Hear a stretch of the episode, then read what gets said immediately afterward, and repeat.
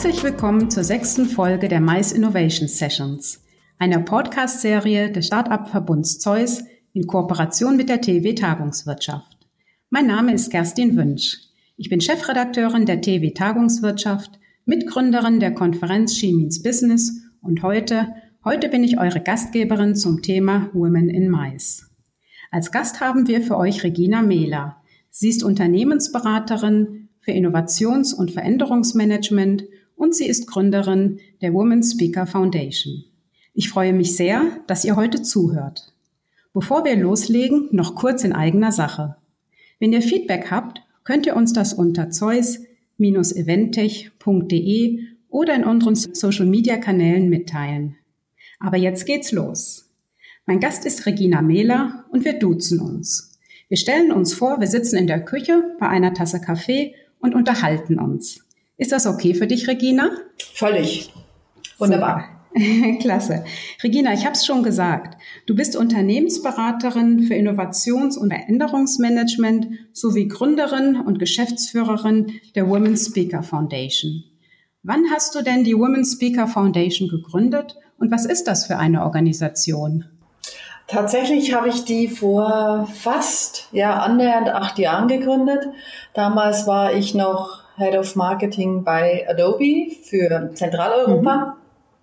Äh, das heißt, mein Hintergrund ist Softwarebranche. Ich war irgendwie über 20 Jahre in Marketing, Strategie, Jobs in der Softwarebranche unterwegs. Genau, und habe da sehr, sehr, sehr spontan äh, die Women Speaker Foundation eigentlich als Hobby gegründet. Mhm. Und, und wann war das ungefähr, also in Jahren gesprochen? Äh, ich bin sehr schlecht in Jahreszahlen, ich muss rechnen. Das war demnach was 2011. 2011, okay. Ja, und warum braucht es denn die Women Speaker Foundation? Also du hast ja eigentlich einen ganz anderen Hintergrund. Mhm. Ich habe ein Buch geschrieben, das heißt Der Phoenix-Effekt. Da geht es tatsächlich um Querdenken im Marketing. Damals war die Zeit, dass die Budgets einfach alle gekürzt wurden, sehr knapp wurden. Und ich habe festgestellt, was mich in meiner Vergangenheit wirklich so sehr hat wachsen lassen, ich habe da eine ziemlich coole Karriere hingelegt, ähm, mhm. waren nicht die Standardkampagnen, die über die Maßen erfolgreich waren, sondern ich habe festgestellt, es waren tatsächlich Dinge, wo jeder gesagt hat, geht gar nicht. Ich habe zum Beispiel vor Adobe war ich mit Siebel in Russland und habe den russischen Markt eröffnet ohne einen Cent oder ein Euro Budget zu haben. Und zwar großartig mit einer riesigen Konferenz. Das heißt, ich bringe, ich habe schon so ein Talent, ich bringe Dinge zusammen, die noch keiner kombiniert hat. Und daraus entsteht neues Business. Und da habe ich ein Buch drüber geschrieben, so Storytelling-mäßig, und damit bin ich viel auf die Bühne.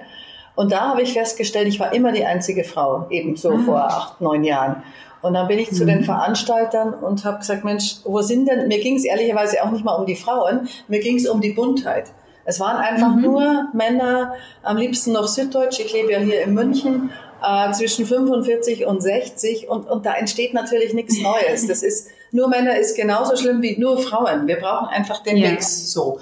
Also bin ich zu den Veranstaltern und habe gesagt, Mensch, wo sind denn all die anderen, wo sind die Frauen? Und dann sagten die, ja, Frau Mehler, es ist ja sehr schwer, sowieso Frauen zu finden. Und wenn wir sie dann finden, dann trauen die sich nicht. Deshalb sind wir sehr froh, dass Sie hier sind. Und dann habe ich gesagt, okay, ich weiß zwar nicht wie, aber ich liebe ja aus nichts was Neues zu schaffen. Ich habe ein riesen Netzwerk. Äh, hier ist die Challenge für euch. Ich bringe euch die Frauen. Ich kenne genug, zumindest in der Software- und IT-Umwelt. Ähm, ja. Und ihr bucht die dann aber auch. Und das war eigentlich so die Geburtsstunde von Women Speaker. Das wollte ich aber einfach so ein bisschen nebenbei machen, mhm. weil ich ja noch einen Hauptjob hatte. Ja, verstehe. Ähm, du sagst ja, du machst gerne unmögliche Dinge. Das finde ich jetzt lustig, wenn du dann eine Women Speaker Foundation gründest. Ich meine, hast du selbst dran geglaubt?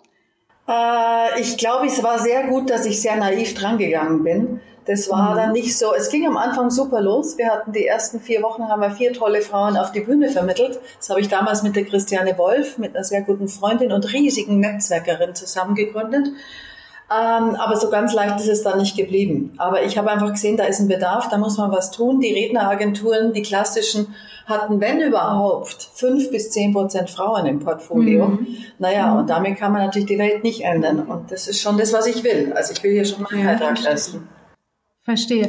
Ähm, wie viele Frauen habt ihr denn da in eurem in eurer Foundation? Also mittlerweile, wir haben tatsächlich die Community an sich sind über 40.000 Aber die mhm. Experten, also wir, wir, reden von Expertinnen und nicht mehr von Rednerinnen, kann ich auch gleich noch erklären, ja. warum.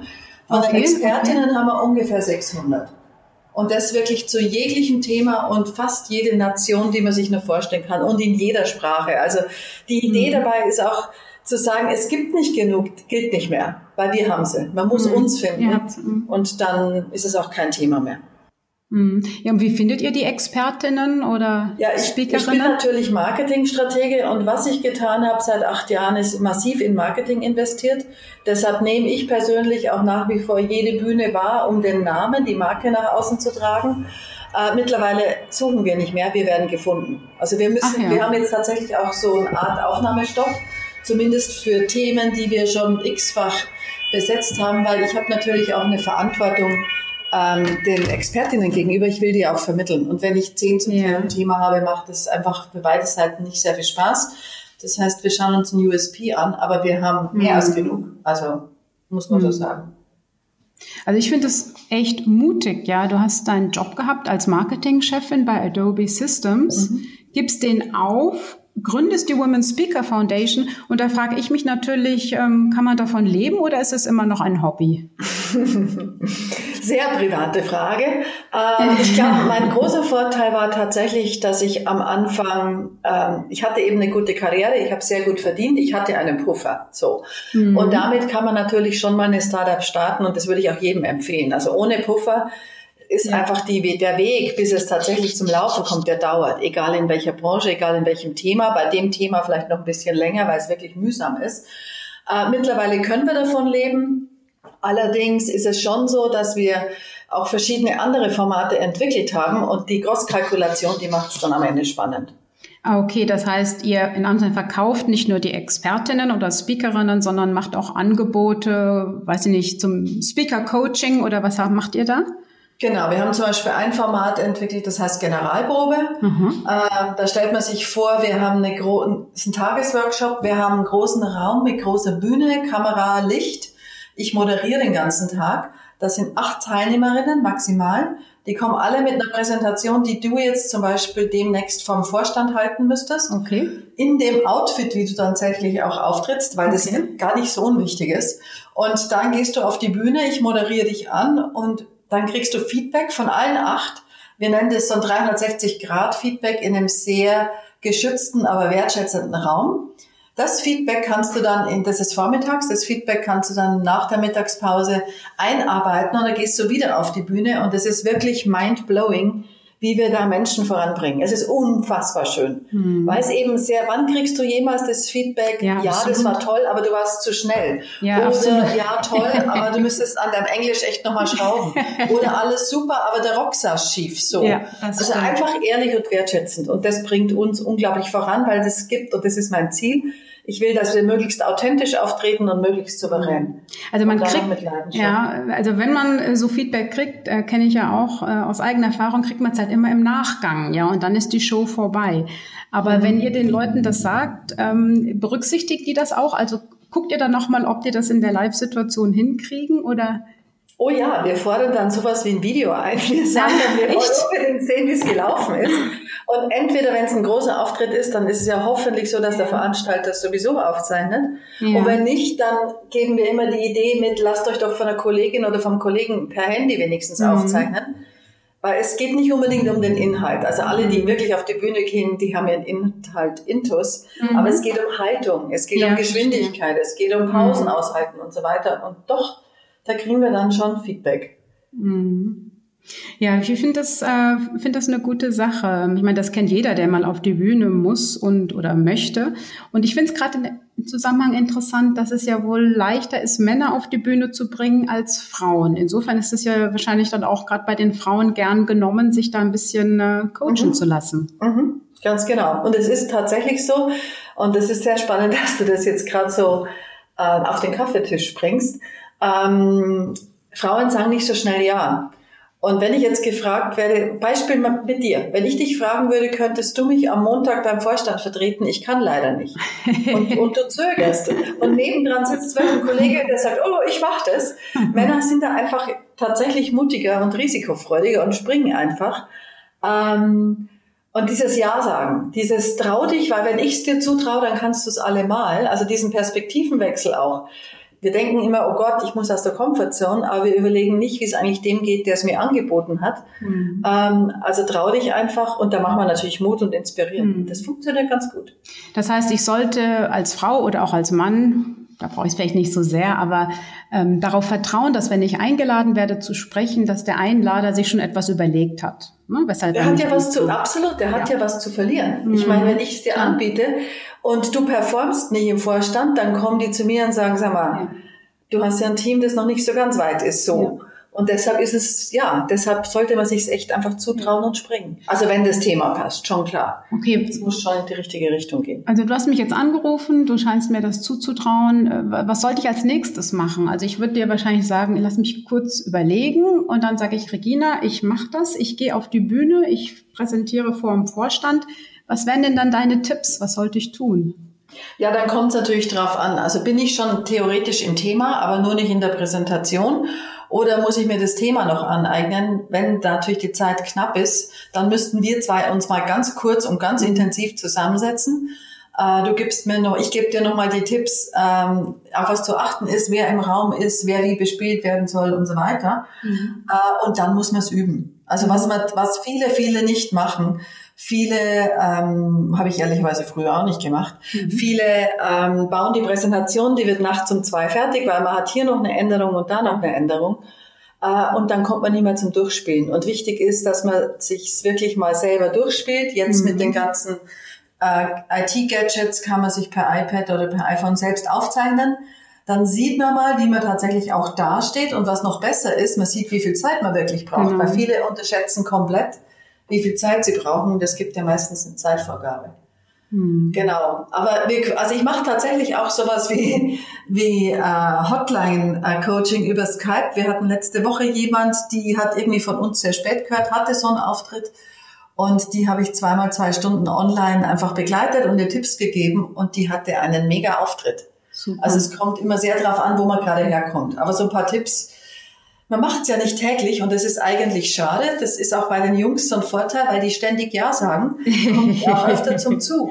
Und üben, üben, üben ist ja. einfach in dem Fall alles. Das bringt uns voran, wie im Sport und wie überall. Ja, das glaube ich so, sofort. Also gut, üben, üben, üben wäre eines, äh, was Frauen sich merken sollten und überhaupt darauf vertrauen, wenn sie eingeladen werden, dass sie schon die Richtige sind. Ähm, du hast die Kleidung angesprochen, natürlich die Technik. Technik-Chat ist, denke ich, auch klar. Und dann sollte es doch gelingen, ein paar mehr Frauen auf die Bühne zu bringen, oder? Absolut. Also wie gesagt, wir haben mittlerweile einen ran. Wir müssen wirklich schauen, wer passt ja. noch zu uns. Ja. Äh, und alle anderen sind in der Community, was auch schon toll ist, weil einfach umso mehr sagen, ich kann, ich will, ich habe. Mhm. Es ist ja, Bühne ist für mich alles. Das muss mhm. ich vielleicht noch ergänzen. Bühne ist nicht nur für mich jetzt die große Bühne bei einem eurer Events, Bühne ist für mich auch eine Gehaltsverhandlung. Bühne ist, ich stelle mich was Team hin. Mhm. Bühne ist, ich habe eine Firmenveranstaltung. Ähm, es ist immer eine Positionierung und damit auch ein Personal Branding. Und daher sollte ich mal schon überlegen, als wer will ich denn da wahrgenommen werden? Mhm. Und das ist das ja auch, was wir mit First Row dann voranbringen, mit meiner zweiten Firma. Mhm. Äh, wirklich zu sagen, okay, welche Positionierung passt zu dir, sodass sie eben auch authentisch ist, aber auch mhm. leidenschaftlich und du mit deinen Themen, die wirklich fokussiert treibst und nicht so einen Bauchladen von x Themen hast, weil dann wirst du auch so wahrgenommen. Mhm. Mhm. Also es trägt zur Sichtbarkeit bei, ne? zur Profilierung, Total. zur Positionierung Total. der eigenen Person. Und wieso ist das denn bei Veranstaltungen so wichtig, dass wir auch die Vielfalt auf die Bühne bringen? Also du hast schon gesagt, nicht nur Männer von 45 bis 60, sondern auch natürlich jüngere Männer, Frauen. Warum ist das so wichtig? Ja, national, international, also wirklich der ganze Mix. Es geht wirklich um die komplette Diversity, mhm. weil wir unterschiedliche Blickwinkel haben. Mhm. Ich habe das so oft in meinen letzten Jobs gemerkt. Da war ich ja sehr, sehr männerlastig in irgendwelchen Unternehmen unterwegs. Und zum Teil, selbst bei Kollegen und meinen Leuten aus dem Team, wir haben die gleiche Präsentation gehalten. Und ich bringe einfach andere Aspekte rein, weil ich einfach eine andere Erfahrung habe, aber auch einen anderen Blick. Es gibt ja mittlerweile massig Studien, die sagen und die erforscht haben, dass Unternehmen mit gemischten Managementteams erfolgreicher sind als Monokultur. Und deshalb glaube ich, wir können überhaupt nicht mehr darauf verzichten. Also für mich ist die Diskussion eigentlich ehrlicherweise schon von gestern. Es ist einfach x-fach bewiesen, wir brauchen die Buntheit. Und die Buntheit ist nicht unbedingt unanstrengend, ganz klar, aber sie bringt uns so viel weiter. Wir brauchen die neuen Ideen. Und ich bin ja auch Innovationsmanager.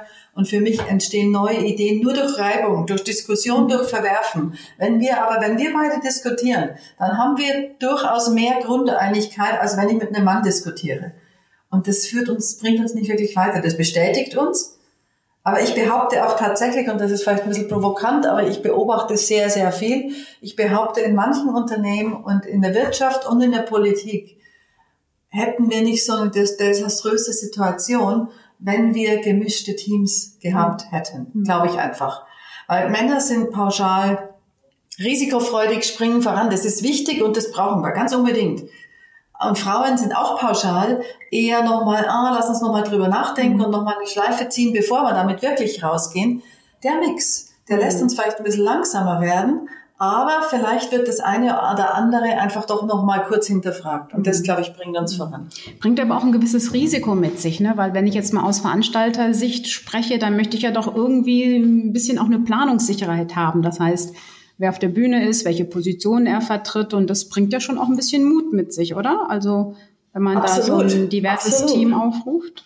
Ja, aber wir haben natürlich mittlerweile, wir arbeiten ja mit vielen Veranstaltern und wir haben sehr, sehr viele große Gesellschaften, die sagen, boah, wir haben so einen Druck aus dem Publikum, ja. dass die mhm. sagen, ich gehe nicht zu dem Thema, ich gehe nicht, interessiert mich zwar, aber ganz ehrlich, das ist egal wie besetzt, nur männlich, nur weiblich, das ist nicht, was ich will. Ich brauche neuen Input ich gehe nur mehr auf Panels zum Beispiel oder in, in solche Veranstaltungen, wenn die bunt ähm, besetzt sind. Und das heißt, der Druck vom Markt, und das merkt man auch bei Kunden, ja. selbst Kunden sagen, ich hatte eine große Agentur, die wurden beim Pitch nach Hause geschickt, weil sie nur mit Männern aufgelaufen sind. Und die saßen beim Kunden einem gemischten Management-Team gegenüber, die akzeptieren das nicht mehr. Mhm. Also der Druck am Markt ist enorm und mhm. deshalb, glaube ich, müssen wir einfach reagieren. Ja, ich erinnere an einen Vortrag von dir auf der BOE 2019 im Mais-Forum. Ja, da hast du gesagt, dass die Leute eben sagen, 100 Prozent Männer auf der Bühne, da gehe ich nicht hin. Ja, und äh, ja. mich würde interessieren, weil du damals gesagt hast, das sagen immer mehr Frauen ne? und die mhm. Veranstalter rufen euch an. Gibt es mhm. denn auch Männer, die sagen, ich will mehr Frauen auf der Bühne sehen? Oh ja, Gott sei Dank. die, ja, absolut. Und mit, die sprechen, mit denen sprechen wir natürlich auch. Die kommen auch zu uns und sagen, ich bin hier da und dort eingeladen. Die haben nur Männer, könnt ihr mal was machen? Und das ist natürlich das Beste, was uns passieren kann Deshalb haben wir auch so einen Hashtag, der heißt da, wir sind die Bewegung, weil das, so sehe ich uns auch. Okay. Mhm. Wir wollen, wir wollen ja nicht nur irgendwie Business machen, das ist wirklich nett, aber tatsächlich geht es mir darum, dass wir hier gesellschaftlichen Impact haben, dass wir wirklich was bewegen und auch zum Umdenken beitragen zumindest. Mhm. mhm. Ich muss da gerade noch an die Consumer Electronics Show denken. Ich glaube, 2018 mhm. haben den fetten Shitstorm sich eingehandelt, weil sie ihre sechs Keynote-Speaker angekündigt haben und zwar sechs Männer. Ist das ein ja. Risiko für Veranstalter? Total, total. Also da muss ich schon hart gesotten sein, wenn ich das wegignoriere. Äh, aber es passiert gerade überall. Ich meine, ich sitze ja hier in Bayern. Ich habe heute heute Nacht bin ich spät noch im Zug gesessen und habe einen Shitstorm mitbekommen.